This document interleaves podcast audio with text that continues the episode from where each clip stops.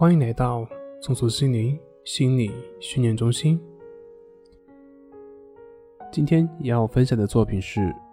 焦虑症朋友一般有什么样的性格特征？一般来说，精神活动容易往内看的，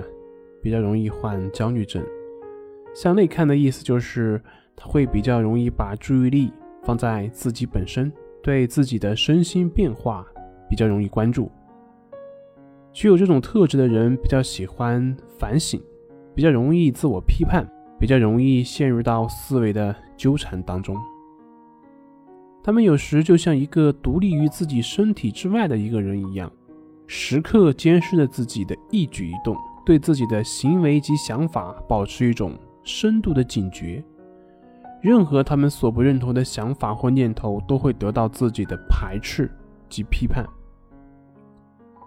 比如之前有的社交焦虑的患者，他曾经是这样说的：“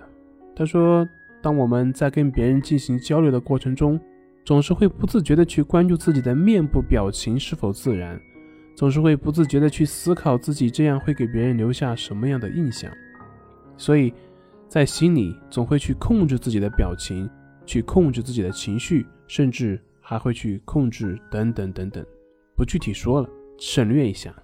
避免大家去对照，总之呢，就是会去控制自己。但是会发现，越是去控制自己的表情，会感觉越不自在，越僵硬，而自己也会越不舒服。从这里我们就可以看出来，这就是一般焦虑所产生的过程。除了我们上面所说的对于自己的内在过于关注之外，我们还可以从上面的例子看到。他还有一种比较强烈的自我发展要求，那就是比较具有完美主义倾向。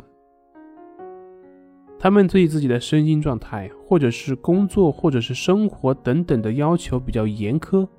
很容易会把一些小的事情放大，然后就形成心理学所讲的自我攻击。在暗恋中，之所以会出现这样那样的一些困扰。首先看来是有过度的完美主义倾向，过度的成功的欲望，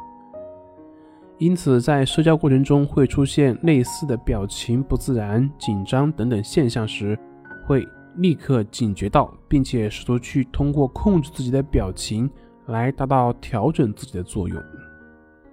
这种过度的完美主义对自我状态的过度关注，就容易让一个人陷入到内心的冲突。而由此出现的两个负面的表现，一个就是对自我的攻击，另一个是缺少现实体验的经验。先说第一个自我攻击，比如我前面所讲的那个例子，我们在社交过程中有时候紧张和不自然，相信大家在过程中也都会有。但是，一般人的注意力是向外的，他们不会对发生在自己身上的内在有过多的关注。他们的注意力往往是放在具体外部跟人交往的事情或者是技巧上，既不会去过于关注是否自然，也不会去批判自己，而是继续把自己当下的事情做完，把话题说下去，精力放在话题本身，这样反而不会有心理冲突。另一方面，随着社会实践经验的不断累积，自然也就不会对人际交往感到紧张。但是对于焦虑症患者，他们总是会试图马上就不让自己紧张，马上就让自己表现完美，而忽略了任何事情的发展，它都是有一个过程。急于求成只会让自己变得更加的烦躁不安。另一个就是缺少现实的经验，正是因为对自己内在过于关注，我们的头脑注意力都放在跟自己的症状纠缠上。无暇顾及现实的生活，而一次次的压抑，一次次的挣扎，只会让人陷入更深的不安的烦躁当中。这种特质会直接影响到本人的现实生活，最后的结果就是，不仅是内在冲突不断升级，外在的现实生活也会陷入混乱。那这样的话，内在和外在不断恶化，最后陷入了恶性循环而无法自拔。